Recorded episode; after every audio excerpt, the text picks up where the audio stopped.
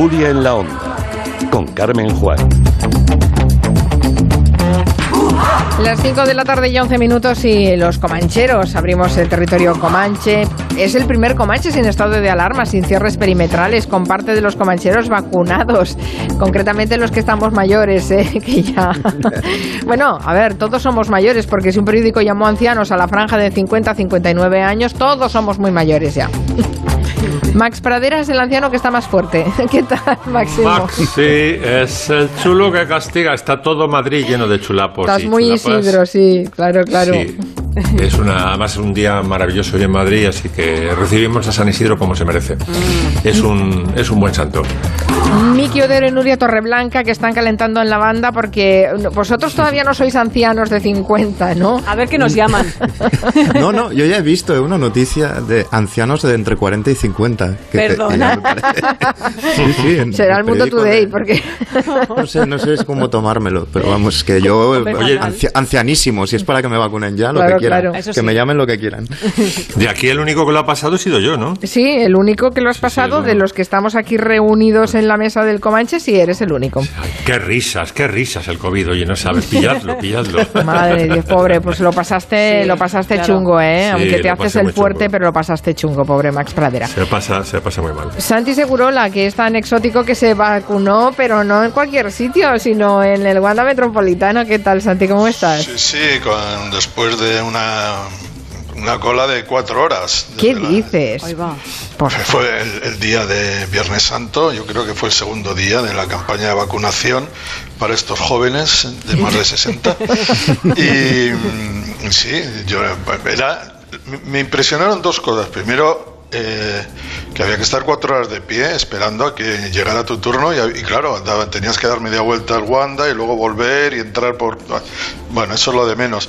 Me impresionó mucho que, que la gente aguantara allí sin una silla y, que tú- y que hiciera ese esfuerzo, porque era un esfuerzo que al final acababas con los riñones hechos polvo, Claro. pero también es cierto que me impresionó la, la paciencia, la buena disposición, la educación y el civismo que vi, que vi allí. La gente sabía que era importante, no, nadie dijo nada, no se escuchó nada, simplemente pues eh, había que, que vacunarse y la gente estaba encantada de vacunarme. Yo el primero. Solo llevas una dosis, ¿no? De AstraZeneca, Santi. Yo soy un AstraZeneca, sí, y, y ahora mismo no sé qué va a ser de mí, no sé qué, qué va, porque todavía no he decidido qué es lo que nos va, nos va a tocar. sí, si, no, no está decidido, no está claro. si más AstraZeneca, si una combinada, porque hay un jaleo ahora legal muy grande entre... Bueno, en Menuda cual- gustación, en, en cualquier caso, si, como se ponen un chupito de lo que quieran, pero Un que- cualquier cosa, pero yo encantado de la vida y la verdad es que no entiendo muy bien a toda esta gente que se vuelve loca con la vacunación.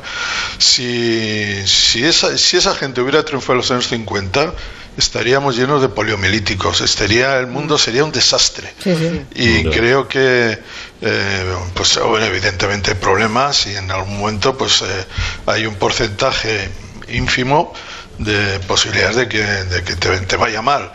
Pero creo que eso forma parte de, de un escenario que es catastrófico y que eso, comparado con las posibilidades que tenemos a partir de ahora, me parece que no se puede, hay que desdeñar todo eso y abrazar la, la vacuna. Yo me tiraría de cabeza, si hubiera, yo como Obélix, si hubiera un- Una marmita. una marmita de, de vacuna, allí me iba. Bueno, tengo que confesar que yo también llevo una dosis de AstraZeneca, que a mí me vacunaron el sábado por la tarde. Ay, qué calladito te lo tenías. Yo me pillé la universidad, la Facultad de Geografía e Historia que hay muy cerquita de aquí de la Plaza Cataluña, en Barcelona, y no hice nada de cola. Fue entrar, hola, buenas tardes, al box 4. Hola, buenas tardes, pinchazo y a la, a la calle. Oye, Mari Carmen, ¿Qué? Carmen, ¿tuviste duda, duda en cuanto al vestido que había que llevar? Y me pongo esto, pero luego Por me supuesto, o voy ya- por supuesto, Sí. me puse un jersey para vacunar, que los hombros, los hombros están al aire. Como el de Dolly Parton. Exacto, y cuando, cuando me quité la chaqueta me aplaudieron la- las enfermeras. ¿Sabe- ¿Sabéis cuál es el porcentaje de, de- de vacunados, de vacunados en Japón? No, pocos, ¿no? Sa- ¿Sabe? Es que si los Juegos Olímpicos eh, se celebran en 70 Sí, sí. días y claro, habrá que ir mucho antes para preparar muchas cosas. El porcentaje de vacunación en Japón es del 3%. Sí, sí, muy bajo, muy bajo. De hecho, no sé, no sé, Santi, si tú crees que puede llegar a suspenderse o no los Juegos Olímpicos. No, yo está. creo, yo creo que no, porque el Comité Olímpico Internacional ya ha dicho que va a vacunar a todos los que atletas que vayan a, a la, la delegación, a las delegaciones. E incluso creo que en Brasil han ofrecido al Comité Olímpico brasileño, que está Brasil está pasando muy mal rato con todo esto, que dos personas por cada eh, atleta olímpico que acuda a los Juegos le- se, les, se les regalará esa dosis y dos personas, no sé si que ellos elijan o, no sé cómo va la cosa, pero digamos que se ofrece el COI a no solamente a vacunar a los atletas, sino a dos personas del entorno de, de los atletas. En cualquier caso, no hay protestas y el 60% de la población japonesa en una encuesta reciente ha dicho que no quiere los juegos. Eh, digamos que va a ser un poco unos juegos con forceps, pero así es la vida. Sí, sí, va a lío. Bueno, en fin, ah, así es la vida también para el rey emérito a quien la agencia tributaria le ha abierto inspección esta semana. La cosa se está poniendo cada vez más fea. Y Máximo Pradera se ha visto inspirado para hacer su lista de reproducción a través de esta, de esta noticia. ¿Cómo lo has llamado a la lista, Max? Eh, ya, no me acuerdo ya, me has pillado con el carrito de lado. La, Emeritus. la, la hacienda musical, ¿no? Ah, la hacienda la- musical. Esa. Muy bien, vale. No, lo digo sí, por sí. etiquetar. Venga, pues la hacienda musical, la primera entrega. Bueno, eh, y además tú lo has llamado inspección, bien llamada, pero hay algunos eh, medios tan obsequiosos con la Casa Real que lo llaman petición de información. No, mire usted, ya estamos en una fase de, de inspección. Es simplemente a ver si cuadra lo que usted ha regularizado de forma voluntaria, entre comillas, en cursiva y en rojo. Con, con lo que realmente es, ¿no? Y aquí se cuela un principio del que luego hablaré, que es el principio del nomen juris, que es no que deberíamos aplicarlo al periodismo, que es el principio de primacía de la, de la realidad. No importa cómo usted llame una cosa, si esa cosa no es, el juez va a demostrar que no es, ¿no? Pero bueno, vamos al turrón. Vamos a empezar con músicos mm, chorizos o que han tenido problemas con Hacienda y vamos a empezar con el caso más famoso de todos en España, que es el de la faraona. He preparado un best-of de todas las declaraciones que en el año 89, que es cuando estalló el escándalo, o cuando fue a juicio, porque el, el escándalo estalló antes, eh, todas las declaraciones de la faraona en relación con la inspección que, y el juicio posterior mm, que tuvo por defraudar al fisco. Maldito cursita, déjate agitamos, que fue mi querer. Castigo de Dios, castigo de Dios. pero sé que tengo que pagar si, si, si eh, solamente no he podido desde el año 82 para, para adelante porque he tenido muchos problemas y ahí están los papeles de tantas hipotecas y de tantas cosas. He tenido que vender casi todo lo que tenía hace ya tiempo, como el local de aquí de Bascal, que lo vendí en 12 millones, por Dios, cuando fíjate lo que podría valer. Me han perjudicado que no habría dinero con qué pagar lo que me han perjudicado, porque desde la revista que dijeron de Lola de España a ídolo caído, hasta no darme ni una gala a nadie, porque tenían miedo quizá que fueran los inspectores de Hacienda a verle los libros. No tenía nadie que me, que me conduciera por, por las cosas modernas. Después de 40 años viviendo con Franco, me vino todo muy deprisa, el IVA, lo otro, y yo decía, bueno, ahora no tengo dinero para pagar, sé que debo a Hacienda, me han pasado muchas cosas, incluso de ir por la calle en un coche y, y el coche de al lado decir, dale una peseta a Lola. Yo nunca pedí dinero. Pienso si una peseta diera a cada español, pero no a mí, a donde tienen que darla, quizás salía de la deuda. Y, y después yo, no sé, me iría al estadio con todo lo que han dado esa, pes- esa peseta o esas 100 pesetas para, para, para tomarme una copa con ellos y llorar de alegría. Maldito Barney. Bueno, es magnífica esta fonoteca. Es Magnífica. Es, es- es maravilloso, además, cómo pasa de una a 100 pesetas. Lo que pides, visto, sin solución de continuidad. Y luego llama. La tía dejó de. O sea, no es que mm, eh, pusiera, como hacen ahora los modernitos, sociedades interpuestas. Es que simplemente del 82 al 85, ambos inclusive, no declaró nada. ¿sabes? Y Carlos Olchaga. Pero, pero hay, ¿eh? hay-. Max, hay una ingenuidad en todo eso también. de ese- con el tema este, eh, eh, cuando escuches, a mí me produce casi ternura eh, lo, lo que la- todas estas eh, declaraciones de, de- de Lola Flores, porque, claro, ves esto. y dices, bueno, esta es un artista que, que no declaraba. Bueno, pues evidentemente tiene que, que pagarlo, ¿no? Pero todos estos que están llenos de sociedades por aquí, por allá, interpuestas, Ah, sí, sí. Panamá, esos no van a tener esa ingenuidad. Y eso es lo que, por eso soy un poco, estoy un poco del lado de Lola Flores en este sentido. de- Hombre, es, absolutamente entrañable. Claro, es que es así, claro. me y más visto lo que hemos visto después, ¿no? Claro, ella sale ahí a pecho descubierto diciendo, mira, es que yo con Franco no declaraba y Claro. esto no es la vida moderna, no la Claro. entiendo.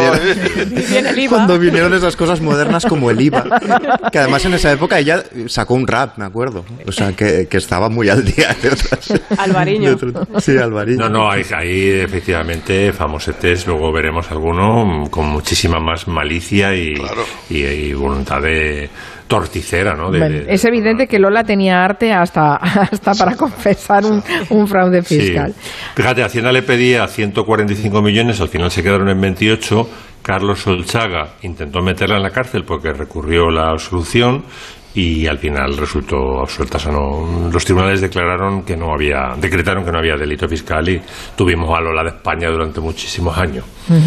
Bueno, y ahora la hemos vuelto a tener con, con Cruzcampo.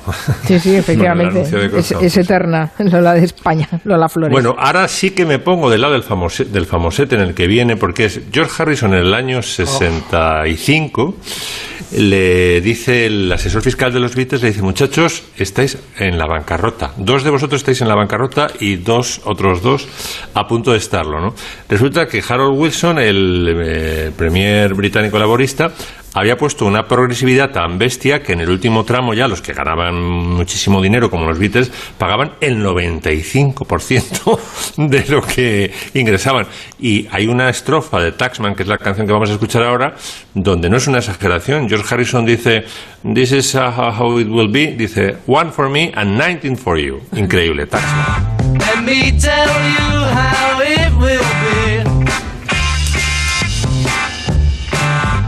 There's one for you, 19 for me. Cause I'm the tax man. Yeah, I'm the tax man. Should 5% appear too small? Be thankful I don't take it all.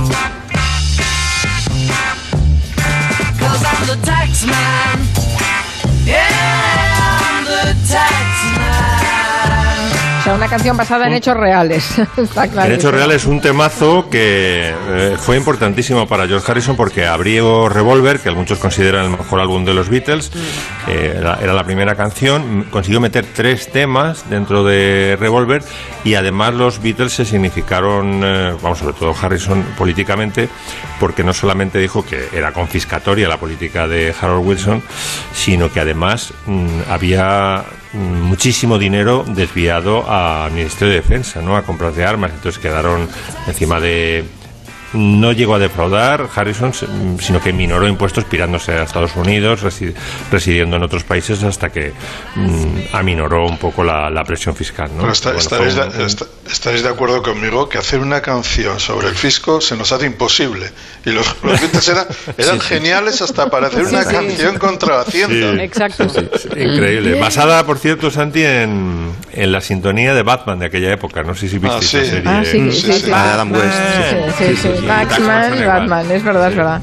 Oye, yo pensaba que era broma lo que decía Miki Otero de ancianos de entre 40 y 50 años, pero eh, Lo han- lo han hay varios oyentes que me están adjuntando la noticia desde, desde el periódico del Mediterráneo. ¿eh? Ancianos Exacto. de entre 40 y 50 años, yo creo, va con recochineo. Esto no me puedo creer que sea de otra manera. Sí, pero está escrita en la sección Kindergarten, la escriben los...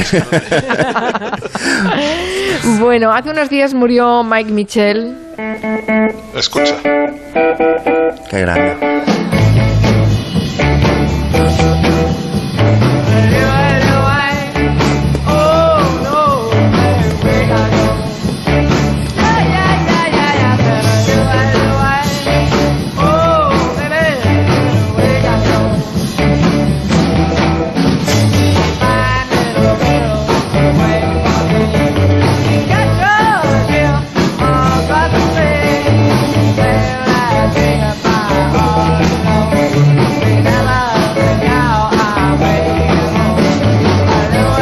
Guitarrista de los Kingsmen. ¿Quieres Sí. hablarnos de ellos, Santi? Claro, es que esta canción dura exactamente 2 minutos y 42 segundos. Costó su grabación 37 dólares. Lo grabaron en un estudio inmundo de Portland, Oregon, con un micrófono colgado del techo a una altura tan grande que el cantante tenía, se le quedó casi las cervicales eh, estropeadas por- con todos los músicos alrededor. ¿no? Es- todo esto es cierto. Es una, esta canción no es la, es, es la canción eh, Fetén del Lue Lue. Luego te- os diré por qué es tan importante. Pero no es, la canción original era un cha-cha-cha de Richard eh, Berry, que eh, cantada por los, eh, faraones, los faraones en 1957. Esta es de 1963 y va camino de ninguna parte. De hecho, la grabación se hizo con una toma y, y, salió adelante llena de imperfecciones. Es una canción primitiva, directa, en- tiene todas esas cosas de lo hecho aquí y ahora como te pillo. Bien. Poco después, esta, can- esta canción estaba destinada a ser eh, a que se tocara en un crucero de, de turistas. La rechazaron totalmente. En la otra costa, en Boston, un DJ la consideró la peor canción de la semana y empezó a colocarla en, su, en, la, en la emisora de, de Boston. Pero claro, al, al tipo este le parecía que era la peor de la semana, pero a los oyentes le parecía que era lo mejor de la semana. Y esta canción poco a poco empezó a crecer, empezó a crecer, llegaron noticias, de un estado fue saltando a otro y finalmente se convirtió en el número dos de Estados Unidos. Bueno, número dos en Estados Unidos ha habido muchos y número unos también, y algunos legendarios. Pero probablemente esta es la una canción fundacional, de la piedra fundacional de la música rock de los años 60. Yo diría que del movimiento juvenil. La revista eh, Rolling Stone la consideró la quinta canción más importante de entre, la- de entre las 40 más importantes que cambiaron el mundo. Y para la revista inglesa Mojo es el disco que imprescindiblemente todo el mundo tiene que tener, el número uno. Una canción sencilla, simple, con tres acordes y gracias. Pero eh, llega al corazón, llega a la gente, im- impacta. eh, Llega el eh, esqueleto porque ganas- Llega el esqueleto y acabas cantándolo en la ducha, acabas cantándolo en todas partes. Sí. ¿Y qué es lo que ocurre? Que ha pillado a todo, toda clase de, de- de seguidores. Por ejemplo, ha tenido a Franz Zappa, los Beach Boys, a Otis Redding, a Iggy Pop, Pink Floyd, Motorhead, los Beatles también hicieron una versión que apareció 20 o 30 años después de su disolución en la serie, en la antología que hicieron. Eh, ha sido una canción seminal. Esto que se dice seminal. Hay un día internacional del Louis Louis y hay un día eh, y el estado de Washington, al norte de Oregón, de donde era toda esta gente, donde se estableció el, sonido de garaje, que es de alguna manera deudor de, de esta canción, se quiso hacer canción oficial del estado de Washington. No se consiguió, pero para la, para la gente del noroeste de Estados Unidos esto es un himno en toda regla, para los amantes del rock también, para lo que es la cultura pop y rock desde hace 60 años también. Así que ha muerto Mike Mitchell. Por cierto, este grupo no volvió a tener eh, prácticamente éxito. Un mes o dos después de grabarse esta canción se separaron.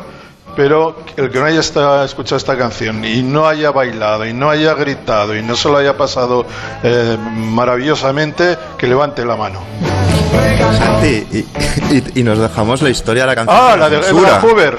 Que, claro, que- que fue perseguida por el FBI porque, porque ponía tan nerviosa a la gente que, que algo tenía que decir, cuando en realidad no había ningún verso indecente. No, no, hizo, hubo, hubo un informe de 445 páginas para que esta canción no se pudiera programar en Estados Unidos. Qué. Y no encontraron nada, es la canción de un marinero jamaicano que quiere ver a su, a su novia y tal, pero Edgar Hoover veía cosas que llegó a decir que esta canción atacaba a, la juventud americana y destruía la, la obra de sus padres, la obra educativa de sus padres.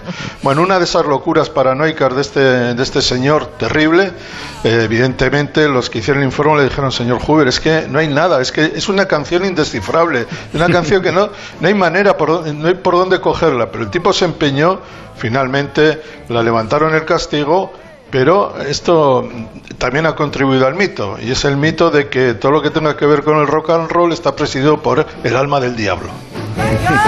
Dentro de un momentito les vamos a hablar de los casetes porque parece que están en auge y nos ha preparado un especial Miki Otero. También hablaremos de esa serie Los Reyes de la Noche que promete mucho es una competencia radiofónica entre dos programas nocturnos deportivos. Ah, que me sonará. Pues, es, eh, es fake news, ¿eh? lo del de periódico del Mediterráneo. Sí. Un día, un día que no vienen al programa los de maldita hemeroteca y, van y- Y- y los nos la cuelan. Una pausa.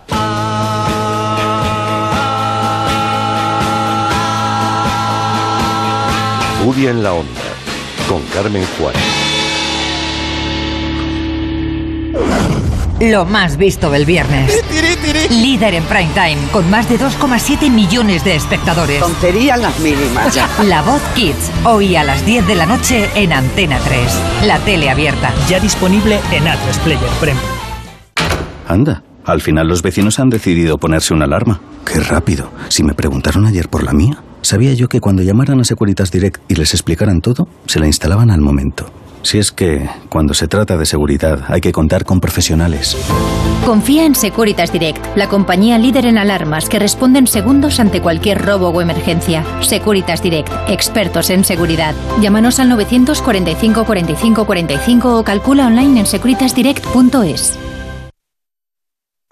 Roquetas de Mar, un destino internacional preferente en la costa de Almería. Su clima privilegiado es la base de una oferta turística perfecta, en un municipio volcado con quienes lo visitan.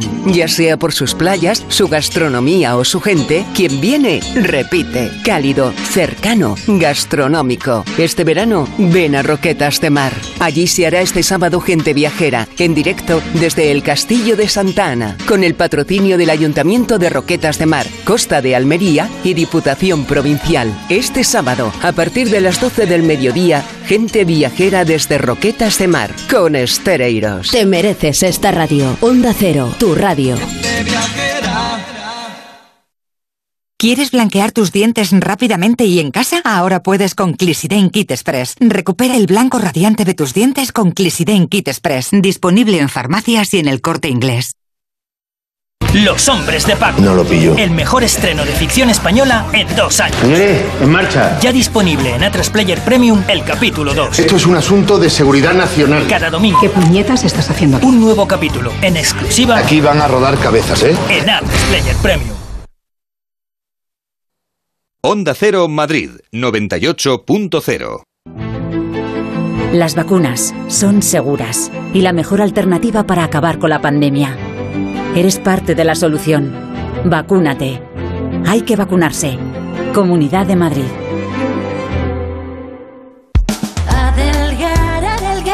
¿El precio de los tratamientos hace que no te decidas a adelgazar? Ahora en Adelgar tienes tu tratamiento para adelgazar por 79 euros al mes. 79 euros al mes con todo incluido. Pide tu primera consulta informativa gratuita en el 91 577 44 77 y en adelgar.es y ven a Adelgar. Te va a cambiar la vida.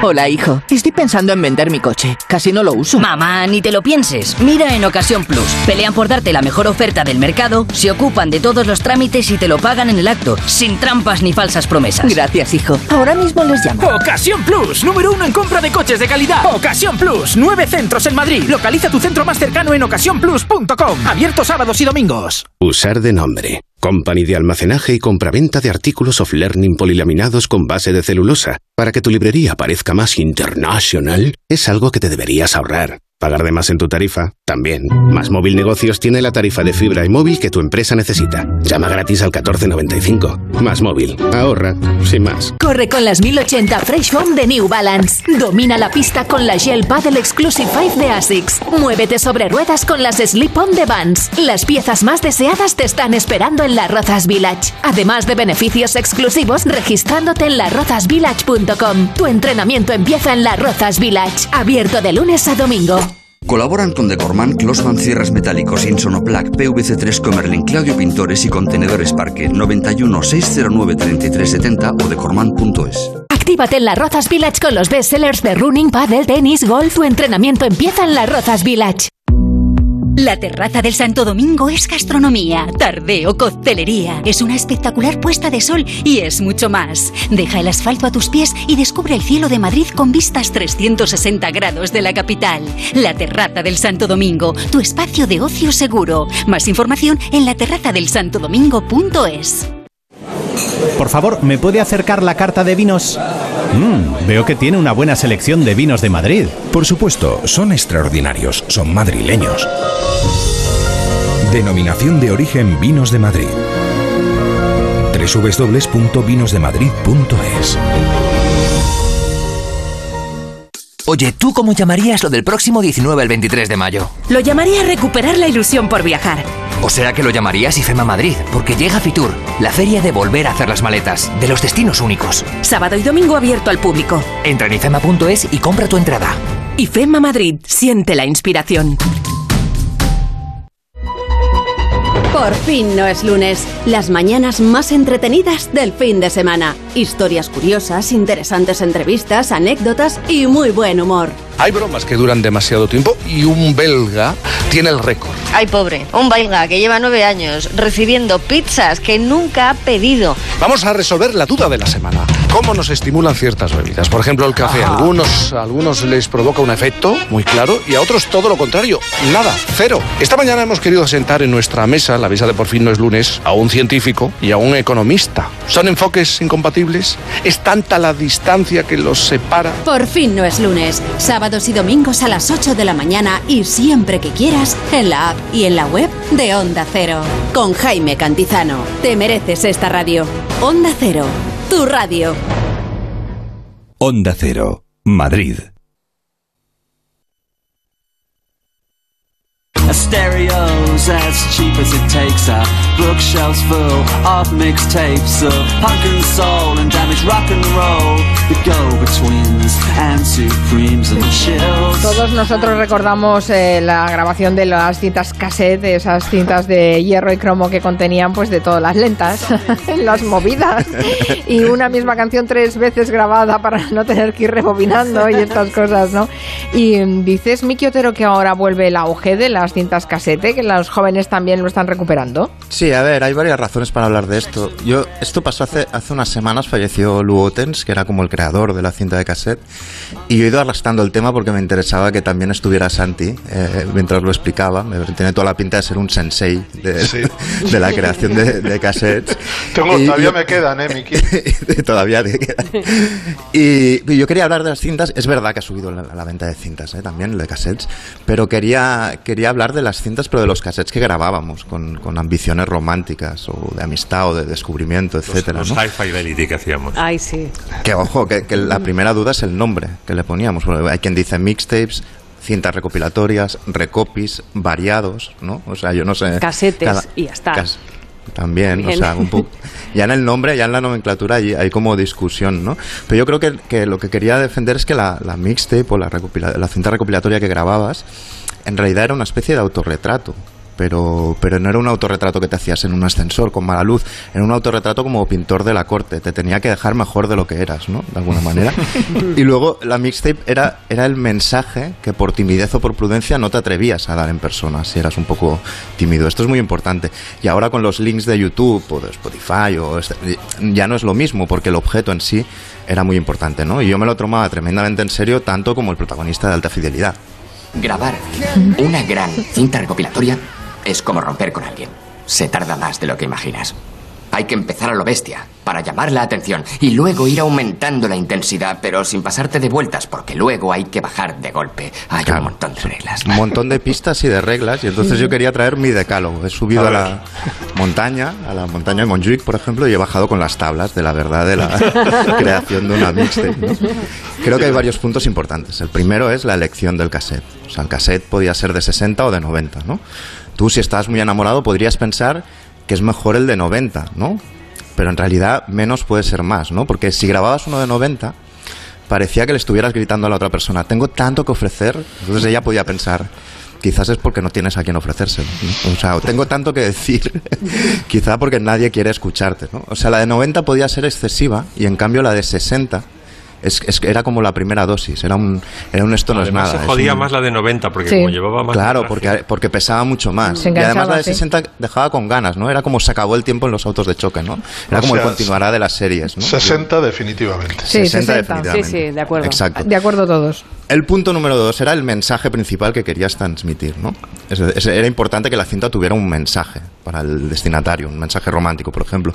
Pero era catastrófico que ese mensaje estuviera enunciado en cada canción, porque ya pasabas de enamorado a algún tipo de patología, ¿no?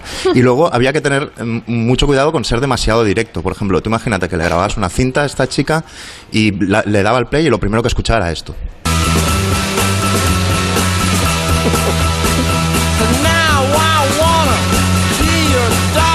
no, no podía ser que abriera, le diera el play y escuchara, si sabía inglés, que quería ser su perro. O sea, eso no, no ese acto de sumisión tan, tan extremo y de, y de sinceridad no era nada bueno. Se podía elogiar, pero con una dosis de sentido del humor, yo que sé, con una canción como esta, por ejemplo. Porque ella, ella es demoledora. Porque ella, ella es demoledora. Porque ella, ella es demoledora.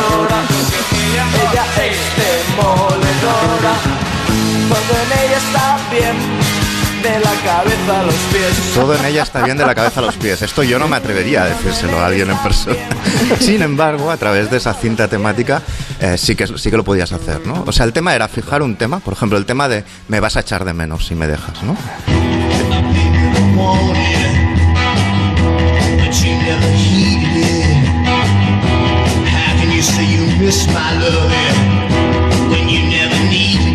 Esta canción que, que- se titula así, me vas a echar de menos. Y este- esto lo podías poner, por ejemplo, en la segunda canción. Pero imagínate que todas las canciones fueran de que me vas a echar de menos. No funcionaría, sería como, pues, sonarías peligroso, ¿no? Entonces, lo que tenías que hacer es, en una canción, decirle, me vas a echar de menos, y en el resto explicarle por qué me vas a echar de menos. Es decir, el resto de canciones tenían que ir de porque bailábamos juntos, porque nos reíamos o lo que fuera, pero no, no repetir la misma idea machaconamente. Este tercer punto es importante y no sé si habrá un poco de disidencia y de disparidad de No, opiniones. perfecto. El orden, el orden. ¿Cuál era la canción importante? Para mí la canción importante de toda el cassette era la número 2. Porque en la número 1 la persona está llegando, se está acomodando, ¿no? Es como en el cine. Exacto. Saca las palomitas, hay unos últimos carraspeos, comentarios.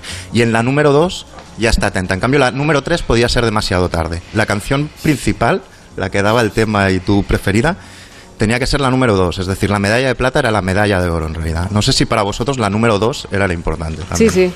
Y importante también que la última eh, es- termina exactamente cuando termina la cinta. Uy, esto, esto es, es un motivo también de, de discusión. Llegaremos ahí. La cuarta era la variedad. ¿eh? Eh, tenías que exponer todos tus posibles o hipotéticos encantos, todo, to- toda la paleta. ¿no? O sea, es decir, tenía que ser un autorretrato versátil. En plan, sé colgar un cuadro, pero lloro con las películas. ¿no? Soy, soy encantadoramente despistadito, pero me hago la declaración de la renta yo solo. ¿no? O sea, como, como bueno, todas las facetas de, de tu fotogenia tenían que estar ahí y era importante no repetir bandas si era posible, ¿no? Luego era importante el número 5, el idioma del mensajero. ¿Quién canta esa canción? Eso es importante. Eh, ¿Quién lleva la carta de amor, ¿no? ¿Quién, quién es? La elección del artista que cantaba era importante y si lo hacía en inglés tenías que tener mucho cuidado porque a veces como no controlábamos mucho el inglés mandábamos mensajes contradictorios. Yo recuerdo que ponía Perfect Day de Lou Reed, que es una carta de amor encubierta a la heroína, al consumo de heroína y se lo mandaba a una chica. O sea que había que tener mucho cuidado, mucho cuidado con esto, ¿no? El punto número 6 era el título. No sé cómo titulabais vuestras mixtapes. Eh, había un- una fórmula bastante trillada que era canciones para y el nombre de la destinataria. ¿no? Sonaba un poco a disco de Leonard Cohen o a poemario del siglo de oro. ¿no? Canciones para Elisa o para, para quien fuera. ¿no? Y luego había otra que era las estaciones del, del año. Esto se hacía mucho, que era un poco cliché y que exigía una serialidad que quizá luego no, satis- no, no satisfacías. ¿no? O sea, tú ponías otoño 2021. Ya, pero ¿habrá verano de 2021? ¿Eres tan optimista? ¿Esa persona va a recibir tu cinta de verano? ¿Eres tan trabajador? ¿Vas a hacerla realmente? Mi propuesta siempre ha sido que el título de la mixtape fuera un, un- un- un verso de una de las canciones. No Claro. sé cómo lo veis vosotros. Bien, muy bien. Ahí está el, el licenciado, el licenciado Otero. Es una masterclass, pero me podéis, me podéis pro la cinta. ¿Un efecto qué, Max? ¿Un efecto? No, que, tu- que, un- que tuviera un aspecto pro. Ah, y yo aspecto- utilizaba mucho, porque el, el Dimo podía causar problemas porque era se pegaba, ¿no? Y se podía separar y obstruir el. Uy, pero el del Dimo era, era Feo, feo, el muy Dimo feo. funcionario. Eso, eso mejoraba, ¿no? Ya, ya, por eso. Yo utilizaba letraset para que quedara muy, muy. Por favor, Estoy- qué profesional. Estoy llegando a eso, Máximo. El punto número 7 y el 8 del catálogo están dedicados al diseño. El primero es la portada, podían ser recortes de prensa, por ejemplo. Había una fina línea que separaba el, el- el esfuerzo y el arte del collage de, de, una vez más de la patología, porque quedaba como una, una carta bomba de estas de, de psicópata con letras con letras de collage, ¿no? Y, y si eran tipográficas, yo apostaba por el por lo manuscrito, o sea, con rotuladores diferentes, tal. Pero, pero yo creo que la, que la gente que lo hacía, por ejemplo, cuando salieron los ordenadores, que maquetaba los títulos con el ordenador, no sé, eh, implicaba una premeditación, o implicaba que usaba una plantilla, con lo cual estaba grabando cintas a un montón de, de personas, y entonces no era tan, tan personal. Y luego que tienes alma de Excel, o sea, no, yo creo que era mucho mejor, incluso aunque tuvieras letra de médico con prisas, hacer tu letra, ¿no? En tu letra también estaba un poco el, Sí, sí. el mensaje que querías transmitir. Y el punto número 9 va también un poco en esta línea. Tenías que demostrar que la cinta era única intransferible para esa persona, ¿no? Porque yo recuerdo muchas pilladas de gente que grababa la misma cinta a varias personas y luego las, lo pillaban, ¿no? Entonces, eh, yo recomendaba siempre eh, pequeños guiños biográficos o de sitios donde has estado con esa persona o donde te, te gustaría estar, si habéis ido al cine, o etcétera. O el clásico de poner un- una de las canciones que fuera con el nombre de la destinataria. O sea, pues Julia, pues, pues Julia de, John Lennon, lo que sea, ¿no?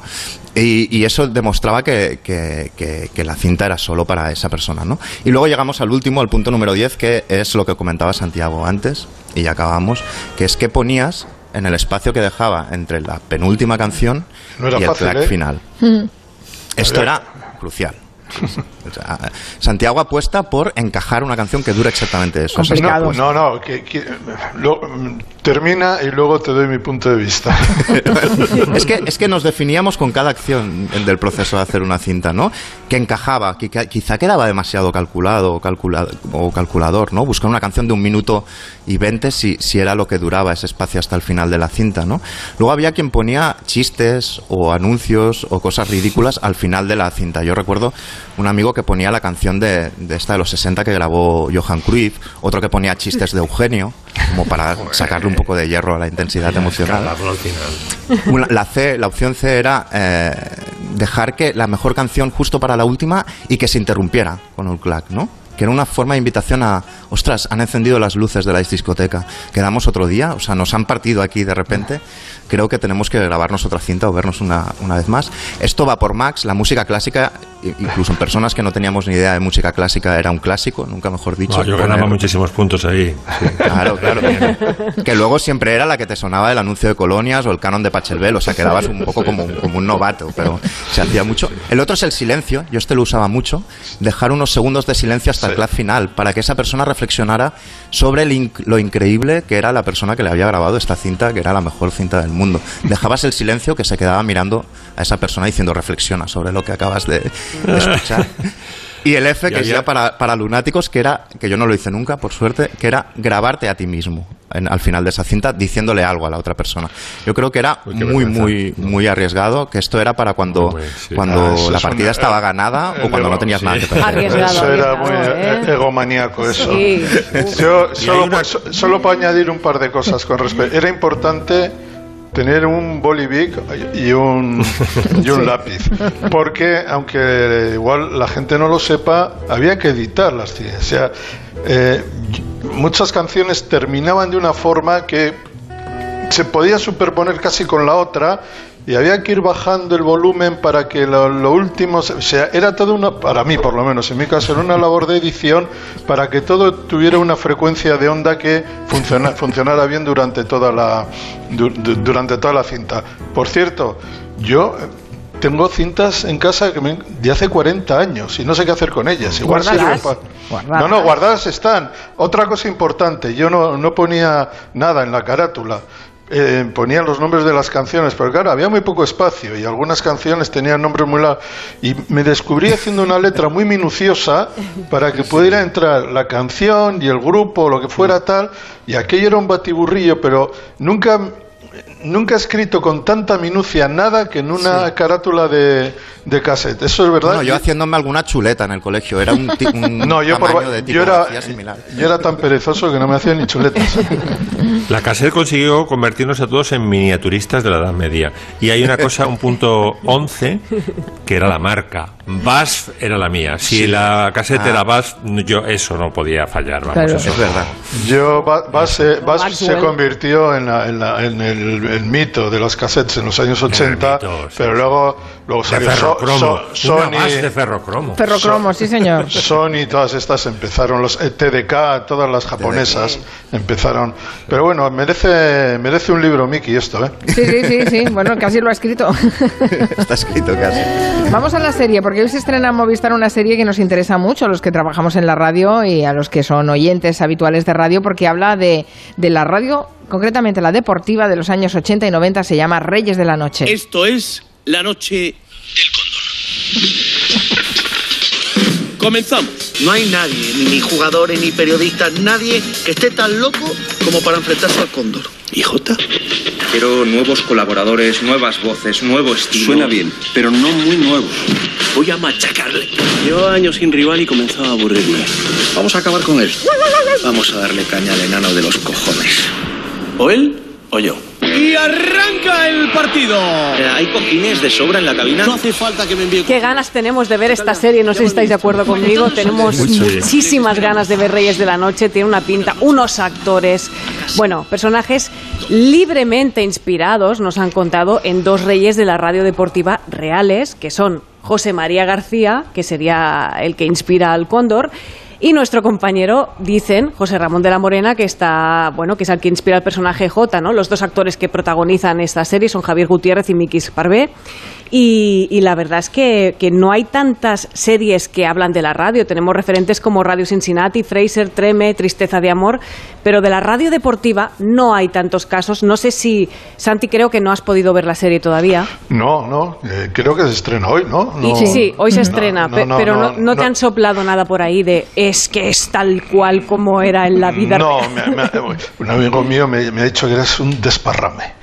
¿Eh? Me lo ha dicho, o sea que, que, que hay que, que está, que hay que quedarse enfrente con los colmillos bien afilados porque creo que, que hay cuchillos, pero todo en plan, en plan divertido, ¿no? Bueno, lo que ya se Yo- ve en el tráiler, eh, perdona, perdona, Santi, di. No, te quiero decir que eh, estamos hablando de un fenómeno que es este, trasciende lo radiofónico. ¿eh?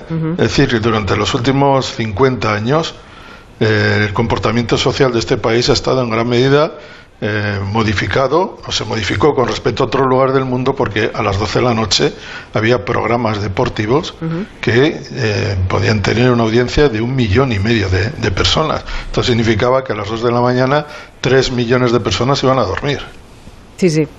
Lo que sí que seguro hay, porque hemos visto en el tráiler y, y lo hemos vivido en esa radio, en los que pillamos el final de esa época, ¿no? En las radios, eh, en esos momentos se fumaba en todas partes, en el control, en el estudio, en la redacción, en todas, o sea, hay humo por todas partes y hay un machismo imperante, pues bueno, como se vivió en esos momentos, ¿no? Que es algo que, que- que lo hemos vivido y que, y que creo que también retrata la serie. Tenemos muchas ganas, la veremos esta noche, vamos a empezar a verla y luego ya comentaremos. Sí, la más comentaremos adelante. cuando la hayamos visto, claro. sí. Exacto, pero esto me, me bueno, está, deja claro ¿no? el nivel de las series españolas. Estamos cada vez a un nivel más alto y creo que es la, la ocasión perfecta para recomendar a quien le interesen las series y cómo se hacen las series desde dentro.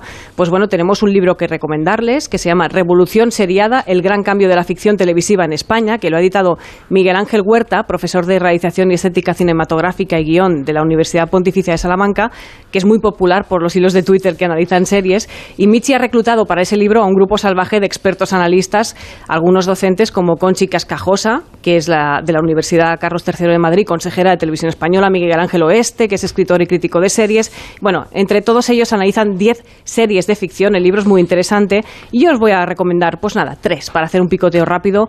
Una es una gran serie que debemos ver que se llama Gigantes, en el que nos cuenta la historia del clan de los Guerrero, una familia del Madrid castizo, anticuarios de la ribera de curtidores que usan ese negocio como tapadera para traficar con droga. La diferencia entre vosotros y nosotros es que vosotros no tenéis límite. Tú y toda tu familia sois un pecado, una enfermedad.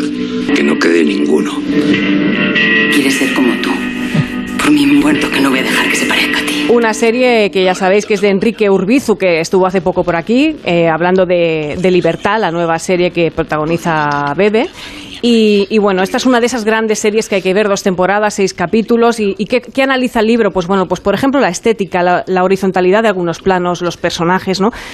Y los Guerrero que tienen la frase mítica de no le hables de límites a quien nunca los tuvo. Eh, de Fariña, que vamos a decir? Que no sepáis, una serie que nos hemos cansado de recomendar ya, pues porque tenemos un vínculo con, con Nacho Carretero, que nos habló de esta serie cuando publicó su libro, y que creo que siempre es un gran momento para escuchar a Ubiña en, en Fariña.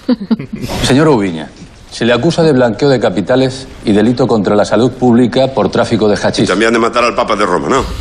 ¿No tiene ninguna relación entonces con una descarga de 22.000 kilos de hachís en Sada? Señor, yo no tengo nada que ver con droga ninguna. Y usted es el primero que lo sabe. Déjese de historias. En el año Buenísimo, 1980. Bueno, y en el libro, por ejemplo, ¿qué encontraréis eh, que ya no hemos contado aquí? Pues va a analizar Fariña, por ejemplo, confrontando el mundo masculino versus el matriarcado, la fotografía, esa iluminación baja o la estética ochentera que se consigue a través de destellos de luz, ¿no? Como en Stranger Things. Si os interesan las series, podéis eh, analizar este libro, podéis leer cómo se, cómo se crean esos ambientes y creo que es muy interesante, os va a gustar. Dice José Y falta Vázquez. una serie, ¿no? Falta una serie. Dijiste tres, Los Guerreros, Fariña y... Sí, bueno, otro día hablaremos de ella. El Ministerio del Tiempo, Ah. la dejamos para otro día. Sí, sí, porque Ah, si no, vale, no vale, nos vale. quedamos con tiempo. Dice José Vázquez que sepáis que en la primera escena de Reyes de la Noche ya nombran a Julia Otero. Es que, claro, solo hemos Anda. visto el, el tráiler. Pues gracias Sí, por sí. decírnoslo. Max, eh, tenemos tu lista de reproducción también. Pues Pendiente. sí, bueno, ahora, ahora empezamos ya al engaño al que aludía antes eh, Santi, ¿no? Que es el caso Joaquín Sabina. Era tan pobre que no tenía más que dinero. Besos de sobre, herencia de su padre el naviero. Anfetaminas y alcohol desayuno mis onasis. Pobre Cristina, que al fin logró quedarse en el chasis. Joaquín Sabina ha tenido un conflicto gordo con la agencia tributaria, tuvo que depositar para mm, recurrir las actas de Hacienda 3 millones de euros y al final ha palmado porque no, el- de nuevo el nomen juris, no importa cómo usted llame a la cosa, si la cosa no es, no, no se lo vamos a aceptar. ¿no? Ojalá, sí, sí. ojalá se aplicara eso al, al- al periodismo, acabaríamos con las fake news, eh, con el principio de nomen juris en, en el acto. ¿no? Y bueno, es un asunto que se- ya se ha zanjado, pero que tuvo secuela eh, porque fue tal el, el, el estacazo que le metió la agencia tributaria a Joaquín Sabina que se quedó sin, sin liquidez, no sin patrimonio, porque tiene un pisazo, que yo sepa, un pisazo en Tirso de Molina, tiene innumerables objetos de arte que se trae siempre que viene de las giras de América Latina y tal, pero volvió a los escenarios sin mucha gana, yo creo, y simplemente para, para meter dinero en caja, y fue cuando le sobrevino la triste caída en el Withing Center, ¿os acordáis? Que Mm, sí. se, se, se escoñó y bueno, afortunadamente ya está recuperado, pero fue una vuelta, me lo, me lo dijo un amigo suyo, una vuelta exclusivamente porque se había quedado sin, sin numerario. ¿no? Y de todas formas, un juego de niños comparado con el caso siguiente, que es el de Shakira. Puedo ser feliz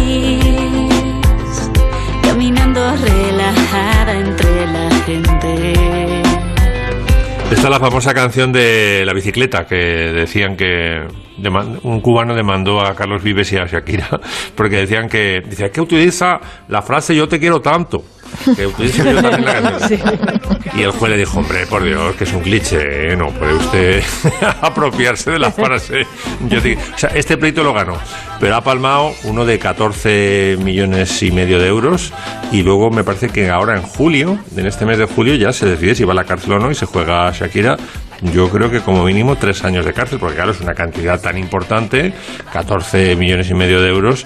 Mm, no solamente hay sociedades interpuestas, sino también un engaño a la agencia tributaria de yo he vivido en España menos días de los que he pasado fuera. Sí, sí. Y claro, la Bueno, agencia tributaria Que no tiene perdonan de, una. Sí, Está- de está- todo para acreditar que has estado en España. Y ¿no? recordemos que Shakira ha vendido más o menos unos 80 millones de discos. Sí, sí, sí. Eh, como dato. Sí, sí, sí. Como dicen Sí. los gestores, eh, eh, bueno, si ganas mucho dinero, bueno, si ganas mucho dinero pagas poco, si ganas poco pagas Exacto, mucho. sí, sí. Eso era al revés, justamente.